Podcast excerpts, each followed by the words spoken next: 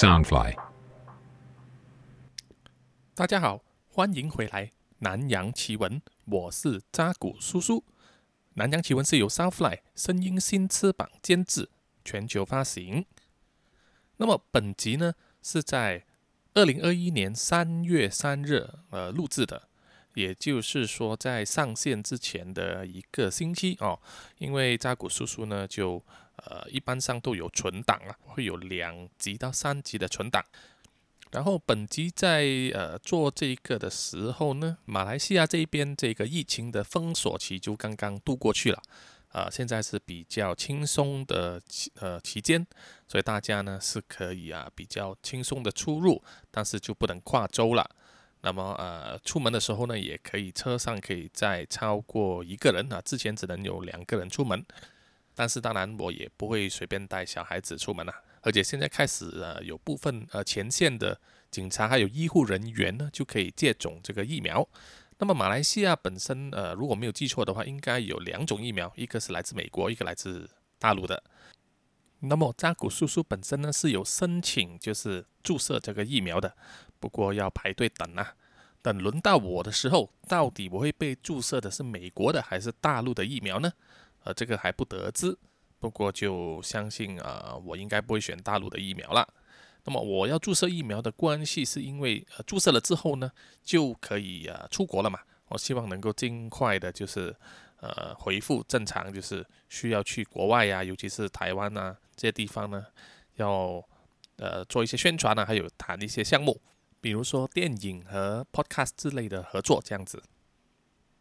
另外，呃，要提的就是在我们这个南洋奇闻的官网哦，就是 www. 南洋 vice. dot com 啊，我们有一个征文的部分，就是说有征求一些创作的一些小说啊，希望是能够是一些呃比较啊恐怖的啊、惊吓之类的啊，呃，读者可以呃可以是凭空想象或者是尽力写出来的一些小说，那么希望可以来投稿，那么投了稿，如果我们觉得合适的话，就会登出来。到时也会给一些稿费，那么呃，这个目标是希望说能够筹集到一些不错的内容，那么以后呢也有可能会将这些内容做成 podcast，那么希望就是听到的听众呢啊，如果有兴趣的话，可以就是积极的去参与一下。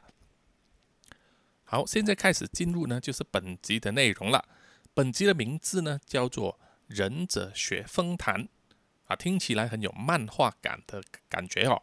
呃，也有人会说这个是很中二吧，呃，不错。确实是因为，呃，扎古叔叔其实是很爱看漫画的，尤其是就是日本漫画，所以啊会有中二病也不奇怪吧？哦，南洋奇闻呢，哦，就不是专门聊那些发生在南洋各地的事件吗？那么为什么会牵涉到日本忍者呢？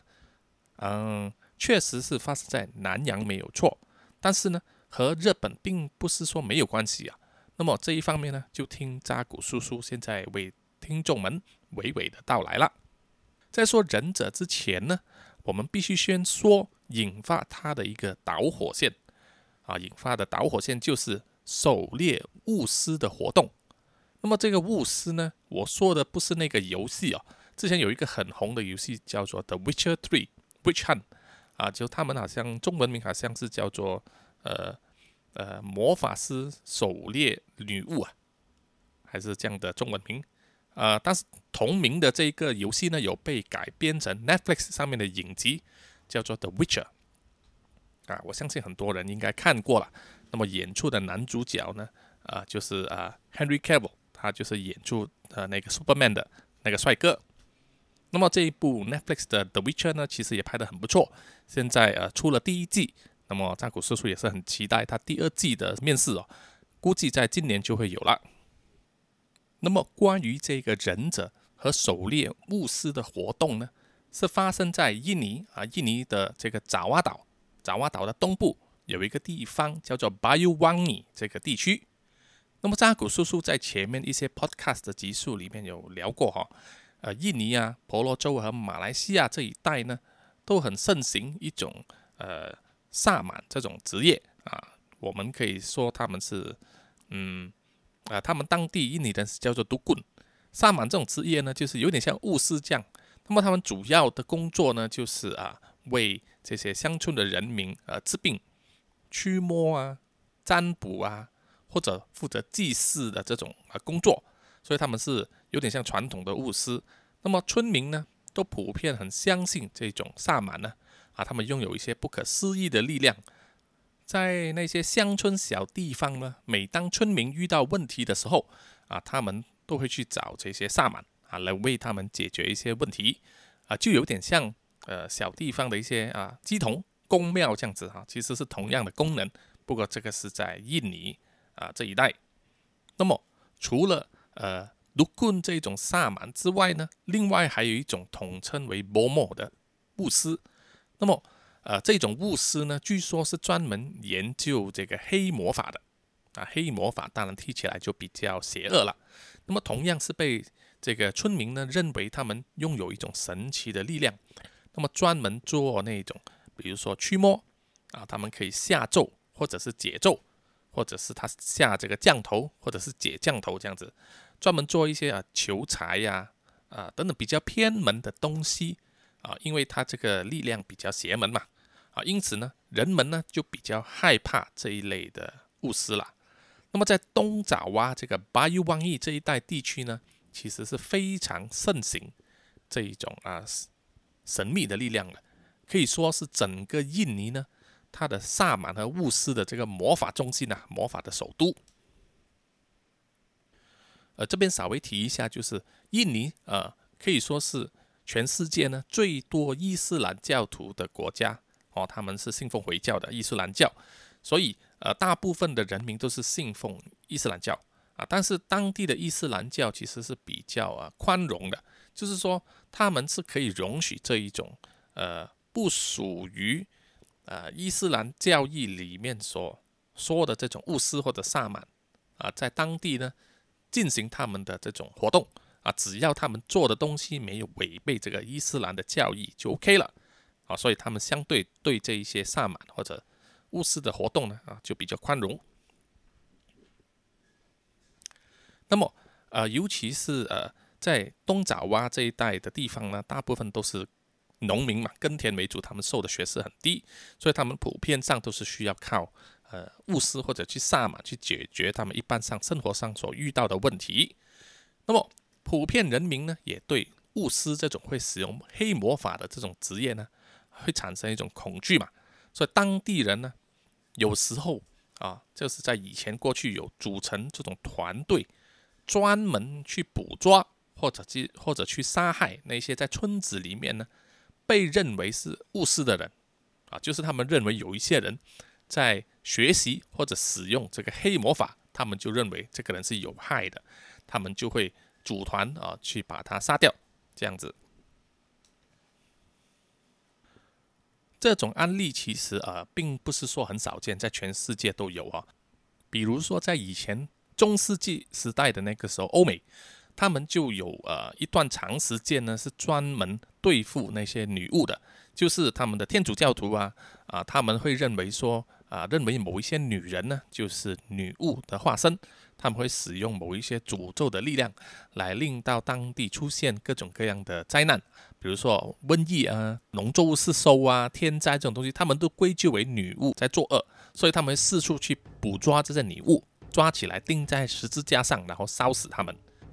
那么这一种杀害这种巫师这种暴力事件呢啊，断断续续在巴纽王邑这个地方呢，各个大大小小的村庄都会发生。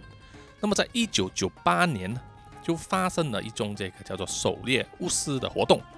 那么到了一九九八年八月九月的时候是高峰期啊，期间呢大约有三百人呢是被怀疑是巫师的人呢就被杀死了。一九九八年二月的时候开始呢，白尼王邑这一带的就开始出现了一批全身穿着黑色服装、头上戴着黑色头套的人，每次出动的人数啊。不一定，有时候是十个人，有时多达三十个人不等。他们手上呢，就是手持这个镰刀、开山刀，啊，传统的剑或者是金属棍棒等等武器哈。那么这一批暴徒呢，哈，他们的目标就是对那一些啊被他们认为是巫师或者是行使黑魔法的人呢，给予他们制裁。哦，他们说巫师是祸害，那么必须把他们清除。这些暴徒呢就会闯进他们目标人的这些家里，或者有时候在马路上哦，就攻击这些他们认为是误事的目标，把他们杀死。那么因为这一批暴徒呢，全身穿着这个黑色的这个服装嘛，啊，这个装束看起来就像是电影中日本的这个忍者。于是呢，乡民哦，就是这个这一带的所有的村民，都统称这一批暴徒呢为忍者。那么这一批忍者呢，每一次干案哦，并不是随机的哦，他们不是随便见人就杀的，他们是有组织、有计划的啊。忍者他们呢，会选定他们想要攻击的目标，会针对他们这个目标的这个住家哦，先派一个人去将他家里的这个。电流呢切断啊，比如说爬上去电线杆那一边，把那个电流切断之后，其余的人呢就会坐在卡车上啊，直接把这个卡车开到这个目标的家里的大门口啊，把门口挡住，不让他们逃走。然后呢，这批忍者就会从车上啊下来，冲进去家里面攻击他们的这个目标。那么那些被杀的人呢？哦，这些死者呢，有一些呀。就是会被碎尸啊，把他身体砍成好几段，或者呢是将这个死者呢开膛破肚，将他们的内脏啊拿出来挂在这个书上，好像要展示给人家看这样子。那么有一些死者呢也会被这个忍者啊在他们背后用这个刀子或者镰刀啊画上一个非常大的一个 X 字形啊，一个交叉的一个形状。这种干案的手法非常的残忍啊。有时候呢，他们不是只是杀一个人，而是把那个目标家里的所有一家老少全部杀光。那么印尼地方的报章呢啊，就有这个报道说，呃，某一个鱼肉加工厂的工人呐啊，因为他被这个村民就是指控为懂得使用黑魔法的巫师，那么这个工人呢，他害怕成为这个忍者猎杀的目标，于是啊，他就跑去当地的这个回教堂里面，就做了一场这个。法事好像仪式这样子，就是向这个宗教师呢，哦，跟他发誓说他自己从来没有涉及任何这个黑魔法啊，他也不懂，所以大家对他的指控是虚无的啊，是假的。可是啊，事与愿违哦，即使这个工人大力的否认，他还是呢被这些忍者杀掉了。就是说，在某一个晚上，这些忍者呢，啊，就是闯进他的家里面。用镰刀呢啊去狂刺他的身体啊，刺了三刀，然后用斧头呢将这个工人的头颅劈开两半，最后还将他的肠子呢取出来，挂在一个显眼的地方示众啊。那么这些忍者呢杀人手法除了残酷之外，有一些目击者呢哦就是言之灼灼说他们在很远的地方就看到忍者，他们说他看到的忍者呢是可以。飞天遁地的，哦，可以突然间消失不见了啊，找也找不到他们。有一些人就说，这些忍者呢，可以穿过这个墙壁，或者是说变成猫，逃到树上来逃避别人的追捕啊。这种说法听起来非常的呃玄妙啊，啊，有像是不可思议这样子。虽然我们在电影里面有时候对呃一些描述说日本的忍者呢是会突然间消失。或者是有这种隐身术，不过我们说，呃，这种都是一种障眼法，或者是说电影拍摄的桥段。那么在那个年代哦，因为通讯不发达嘛，那个时候手机还没有真正的流行起来，而且呢，就是尤其是在乡村地方，电话线啊，家里的这种打电话的线路也不是这么多，所以乡乡民，而且他们大部分人受教育的程度也不高啊，也不是很多人受过教育，所以村人。村和村之间的这种联系啊，也是大多数就是靠商人，或者是两个村之间的亲戚口耳相传啊，所以很多传言呢被一传十，十传百这样子，越传呢就越妙了，就是说被曲解了，或者有些情节被放大了，所以就变成说会传出某些人认为这些忍者好像有神通啊，可以变成猫这样子的这种这种说法。好。这些忍者的目标呢，看起来哈，他们有点像是滥杀无辜哦。为什么前面说他们是有计划或者是有组织的呢？因为经过呃好几个死者这种情况出现之后，那么把他们所有死者的身份整理出来呢，就有这个警方啊，或者是媒体就发现说，死者大多数呢都是属于传统伊斯兰教徒啊，所以传言就说呢，忍者其实是在针对啊，由这个传统伊斯兰教徒所组成的一个叫做啊 NU 啊伊斯兰教士联合会的会员啊。NU 呢？哦，其实是印尼的一个政党和一个最大的民间组织哦。他们会员呢大约有三千五百万，是在一九二六年创立的。那么主要呢，他们的目标是要建立呃一个伊斯兰教为中心的这个社会啊。所以他们会积极的去创办这种宗教学校，呃，搞他们专有的这个这个社交圈子，还有经济等等的一个生态圈。那么一九三零年的时候呢？这个 NU 啊，他就开始参政了，就是有派代表呢去参加这个印尼的政坛。在一九五二年到一九七一年的时候呢，还进入了这个国会。一直到一九六八年到一九九八年之间呢，啊，这个时候是前印尼总统啊苏哈多他的这个高压独裁政权的这个统治期间呢，那么 NU。就宣布退出这个政治了啊，就不再参与任何的政治，他们只是专心搞他们在印尼里面的这个宗教活动啊，专门传播这个伊斯兰教。而因为在一九九七年呢，因为这个亚洲经济风暴引发了这个叫做“黑色五月”的这个暴动事件，所以啊，九八年的时候呢，苏哈多啊就下台了，就不再担任总统，那么 NU 呢才重返这个政坛。所以当时啊，就有这个阴谋论，就说，因为当时是在这个苏哈多执政的这个末期呀，他为了阻止这个 NU 呢重返政坛来挑战他的地位啊，所以他组织了这个忍者团队，那么四处呢以狩猎这个巫师为理由啊，实际上他是针对 NU 的某一些有影响力的人士，比如说宗教师或者是政坛的人物啊，去执行这个暗杀行动。那么也有人说呢，这个忍者团队其实是这个苏哈多总统当时的这个狂热支持者。那么任何对于影响到苏哈多政权的东西呢，他们都要去干涉、去消灭啊、去对抗。所以啊，他们也自己组成这个忍者团队，专门去暗杀啊、去杀死这些有可能挑战到苏哈多总统政权的那些人。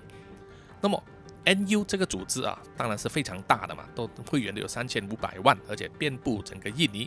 他们知道啊有这种坊间的传言，当然是大为的紧张了。所以他们呢啊就各自在各区呢，尤其是邦尤王邑这个地方，组织了这个自卫保安队。那么除了巡逻啊，做这个防守，防止啊在这个宗教学校以及回教堂周围呢啊防守这个道路之外。还在各个主要公路上面呢设置这个路障，来对这个来往的车辆啊进行这个盘查。那么，因为被这个忍者杀害的人数啊越来越多，而且各地的这种执法单位啊，比如说警察或者军队，也好像睁一只眼闭一只眼这样子啊，并没有严厉的去执法，所以啊，乡民之间的反弹呢啊也越来越激烈了，就是大家都开始讨厌忍者了。于是啊，乡民之间呢就开始组成这个自发的团队，在各自的村庄里面呢，就是大举的搜捕这个忍者，也就是说，他们转守为攻，向这个忍者发动这个反击了。那么有一些人呢，就会被这个乡民啊认为是忍者的嫌疑人，就被抓来盘问。那么这些被抓到的人呢，幸运的就是只是被痛打一顿，然后交给警察。那么不幸运的就会被活活打死啊，甚至是杀死，甚至于啊，某一些村庄里面呢，有一些被怀疑是忍者的人呢，会直接被砍下头颅，将头呢插在一个木锥上啊示众。而那些不幸啊被杀的这些人呢，其实大多数啊都是精精神不正常的那些人啊，疯子或者是流浪汉。或者是一些吸毒的瘾君子啊，所以其实乡民之间哦，这种自发性的搜捕忍者行动，其实并不是有什么功效，并不是真正的能够打击到这个忍者集团。有些人也会认为说，巴尤邦尼当地的警察和军队呢，其实是呃在包庇那些忍者，只是说他们抓到一些人啊，交给这个警察，但是警察在呃一些时间之后呢，就把这些人放了，所以乡民都认为说，警察啊在包庇这些忍者。这样子就加深了这个乡民对忍者的怨恨，当然怨恨越大呢，那么也可能会呃出现更多这种无辜被杀的人啊，因为他们迁怒于这些无辜的人。其中有一件呢，就是被这个报章报道出来啊，当地的印尼报章就说有一名铁路工人呢，啊，他在这个火车站啊，被一群充满恐惧的这个乡民包围着，啊，就是因为这些乡民啊。听说呢，他们的这个村子里面已经出现了忍者了。那么他对这个铁路工人的样子啊，觉得他很陌生，就怀疑他是新来的这个忍者。于是这些乡民啊，就把他包围起来啊，要抗争。他们就觉得说啊，这个铁路工人呢，就要他出示这个身份证明。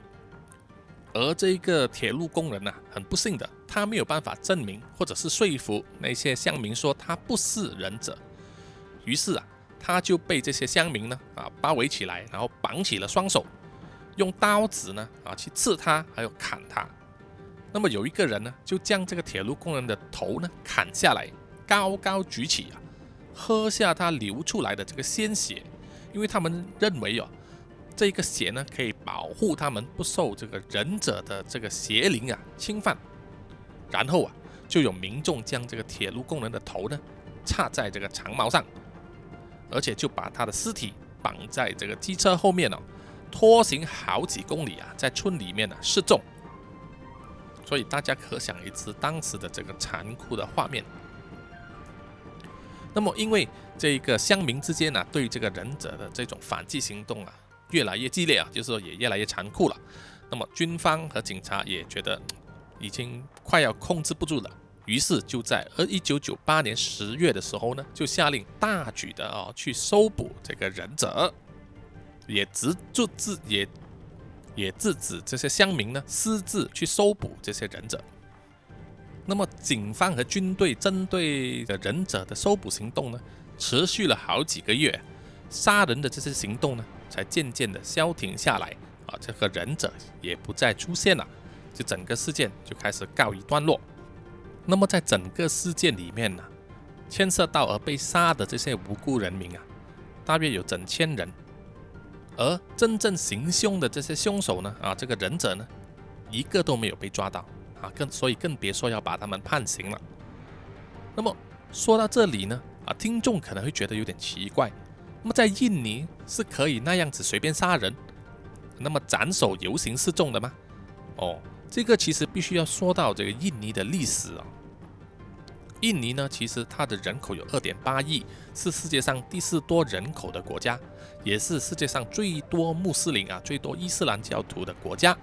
因为印尼是由一万七千五百零六个岛组成的啊，它是世界上最大的群岛国家，所以外号叫做“万岛之国”啊，就是比菲律宾的千岛之国还多。也因为它本身这个国土非常的分散，所以印尼人呢，实际上呢是。由数百个不同的种族和语言呢所组成的，他们最大的族群呢就是爪哇族，因为人数众多，所以他们在政治上也是处于这个主导的地位。那么印尼里面除了伊斯兰教是国家的宗教之外，其实他们里面也有人是信奉这个基督教、天主教、佛教和印度教等等。那么印尼呢啊，其实当年曾经被荷兰。殖民啊，殖民了三百五十年，一直到这个一九四二年的时候，因为日本入侵啊，并且迅速的占领了印尼啊，那个时候是二战嘛，结束了这个荷兰的统治。那么在日治期间呢，印尼啊，他们这个国族主义，就是国家的民族主义抬头了，还有伊斯兰教徒也在当地抬头。那么一直到一九四五年八月五日，日军投降之后，印尼的一个呃。军人呢，苏卡诺就在八月十七日就自行宣布印尼独立，那么自己呢就当第一任的总统了。那么同年九月的时候呢，啊，英军就是接受这个同盟军当时的这个呃委托，就来到印尼接受日军的投降。十月的时候呢，荷兰军也跟着来到印尼啊，再一次入境，并且呢，就和当地的印尼人民啊发生了这个武装的冲突。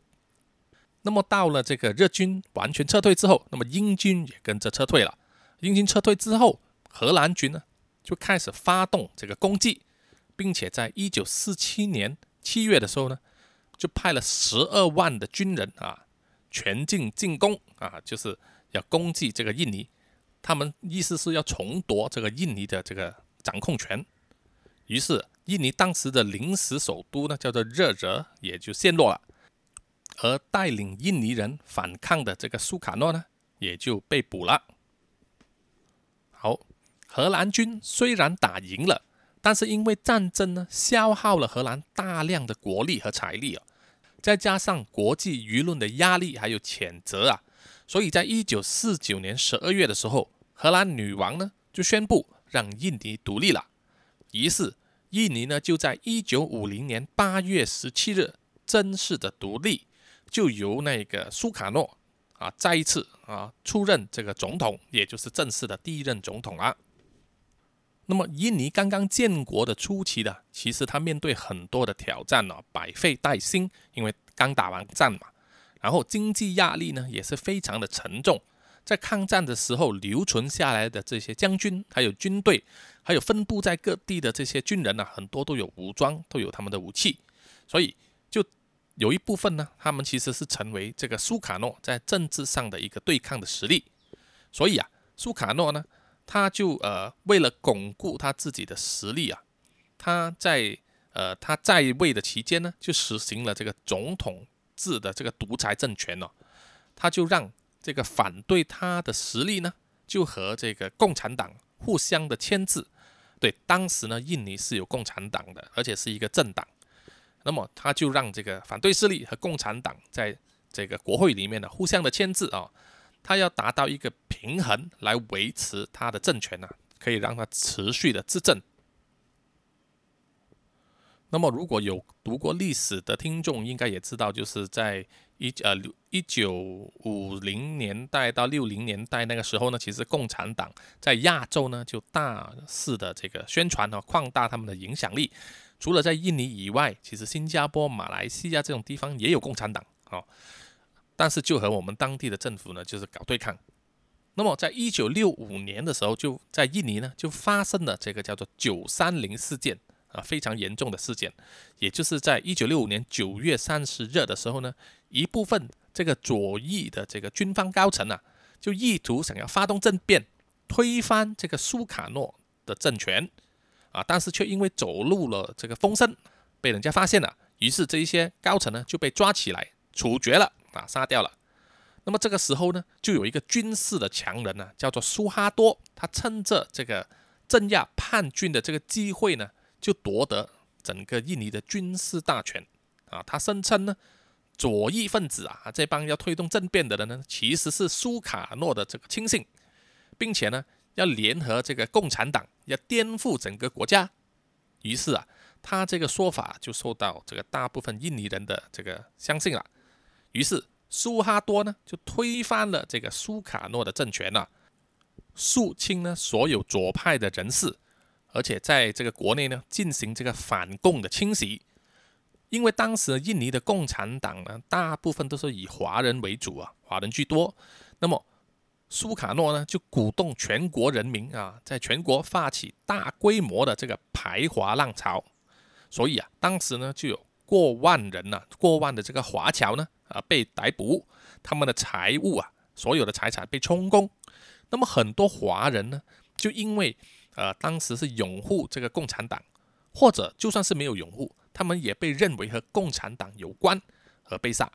在巴尤王邑这个地方呢，尤其的严重哦。当地人呢啊，当然是对这个华人进行这个烧杀掳掠、强暴妇女。那么政府呢也放任他们这样子啊任意妄为。那么据说当时呢，整个印尼啊这个排华浪潮里面死的人呢，就至少有五十万人。所以九三零事件呢，其实是终止了这个共产党在印尼里面的这个立足点，啊，整个共产党就退出了这个印尼了。那么余下来呢，留下来的华人呢，要么就要逃亡到国外啊，他们会逃去香港，逃去呃澳洲，或者是逃去其他地方。那么要么呢，他们就要规划啊，就是改为这个印尼人的姓氏，要放弃他们的中文姓。那么从此呢？在印尼当地，华文学校、华文报章呢，一律被关闭，也禁止使用这个中文的汉字了啊！所以为什么到了今天，你会看到印尼里面，几乎没有华人，而且这些华人呢，都是有一个好像印尼人的姓氏或者名字，就是在当时规划之后留到现在的。那么苏哈多呢，啊，就在一九六七年就成为这个代总统了。一九六八年就是第二年，他正式成为。印尼的第二任总统建立了他的政权，而且也是另一个独裁和贪腐的政权。那么这个苏哈多的这个政权呢，对这个印尼的影响啊，一直延续到今今天了。所以印尼的状况为什么这么多年以来啊，即使它的国家国土这么大，人口这么多，它的国家其实贫穷率还是很高，很多基建都没有办法发展起来。国民受教育水准也不高呢，其实很多就是因为，呃，这个苏哈多这个独裁期间呢，很多东西大家都给他贪污去了啊，钱被他贪污去了，很多人民的基本福利这种东西都没有做到，所以导致大部分，尤其是乡村的人民呢，啊，受教育水平不高，那么呃也很难控制，有些人甚至就是有自己的武器。啊，刀剑、刀枪这样子，因为他们国家也是很多森林，你要种田、要开山，就必须要有开山刀啊这些东西。那么要管制的时候啊，如果有严重的事情发生，他们就必须派军队出来啊，来来来管理。所以印尼相对的，比起呃亚洲的其他国家，比如说啊泰国、马来西亚或者新加坡呢，啊稍微的有一些地区呢啊是比较。呃，情况比较糟糕啊，我可以这么说，比较糟糕。所以为什么有些地方会有排华事件会发生，或者这种忍者这种杀人事件啊，砍手示众这样子，在某一些比较偏远的地区确实是有的。啊，扎古叔叔也是在前几集里面也是有说过，在印尼的这个某一个岛上啊，也是有这种所谓绑架新娘的这种习俗，对不对？这个也是一种很野蛮的习俗啊，还是保留到现在的。好。本集的南洋奇闻呢，就到此为止了。谢谢各位听众的收听，喜欢的朋友呢，欢迎各位去 Apple Podcast 给我这个 Podcast 啊，给一个五颗星啊的评语。也欢迎大家去我的 IG、Facebook、MV 专业里面给我留言。也欢迎大家去跟踪我这个南洋奇闻的网站哦。那么我们下一集再见，拜拜。